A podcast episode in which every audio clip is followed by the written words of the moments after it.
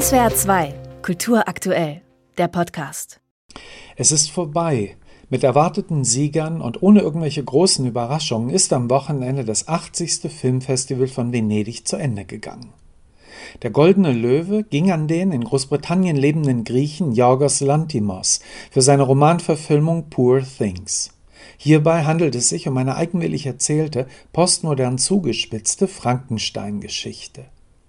Yorgos Lantimos Kino ist ein sarkastisch zugespitztes Kino des Schmerzes, verstörend und provokativ.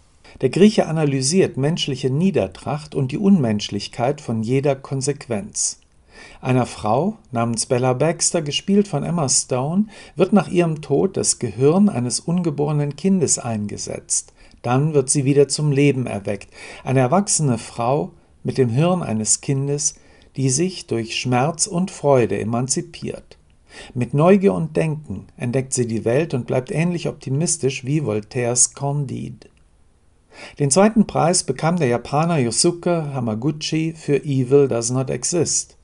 In seinem ruhigen, beiläufigen Stil erzählt Amaguchi vom Konflikt zwischen Dorfbewohnern und einer Tourismusfirma, die staatlich unterstützt wird. Es geht um das ökologische Gleichgewicht einer zurückgebliebenen Hochebene, um Folgen des Tourismus für die Lebensweise der Bewohner, um Natur und Ökologie. Ansonsten gingen die interessantesten Filme des Wettbewerbs leer aus, darunter auch der Beitrag des Deutschen Tim Kröger. Stattdessen gewannen Filme wie Green Border von der Polin Agnieszka Holland. Sympathische und grundgute Syrer wollen nach Europa, böse polnische Soldaten und weißrussische Schergen knüppeln auf sie ein. Die Schwarz-Weiß-Malerei der Polin hat Elemente von Propagandakino, sie hat aber auch Wirkung und ist eine somit auffühlende wie moralisch triftige Anklage der Doppelmoral der EU und ihrer Heimat. Die Jury, in der unter anderem der US-Regisseur Damien Chazelle, die Neuseeländerin Jane Campion und die Französin Mia Hansen-Löw saßen, traf keine Richtungsentscheidung für das Kino. Ihre Kriterien blieben unklar. Falls die geografische Herkunft ein Kriterium für die Auszeichnungen gewesen sein sollte, so waren die Preise immerhin sehr divers. Die Zone Japan-Asien fand ebenso Berücksichtigung wie Süd- und Mittelamerika oder Osteuropa. Tatsächlich ging die Jury mit ihren Entscheidungen aber wohl vor allem auf Nummer sicher.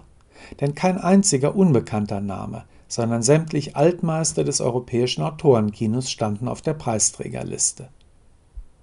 Nur die Amerikaner wurden ausgeblendet. Bis auf Kaylee Spaney, die Hauptdarstellerin in Sofia Coppolas Priscilla, die die Coppa Volpi als beste Darstellerin erhielt. Für die Figur der Elvis Presley-Gattin war dies ein Preis, der endlich einmal ruhigen Ausdruck und ein eher passives Spiel gegenüber dem aufdringlichen Chargieren mancher Kollegen belohnte, das bei dergleichen Preisen oft gewinnt. Von Hollywood dürfte man dann aber wieder bei der Oscarverleihung hören. Auch die diesjährige Oscarsaison wurde am Lido von Venedig das im letzten Jahrzehnt zur Startrampe der Academy Awards geworden ist, wieder eingeleitet. SWR 2 Kultur aktuell. Überall, wo es Podcasts gibt.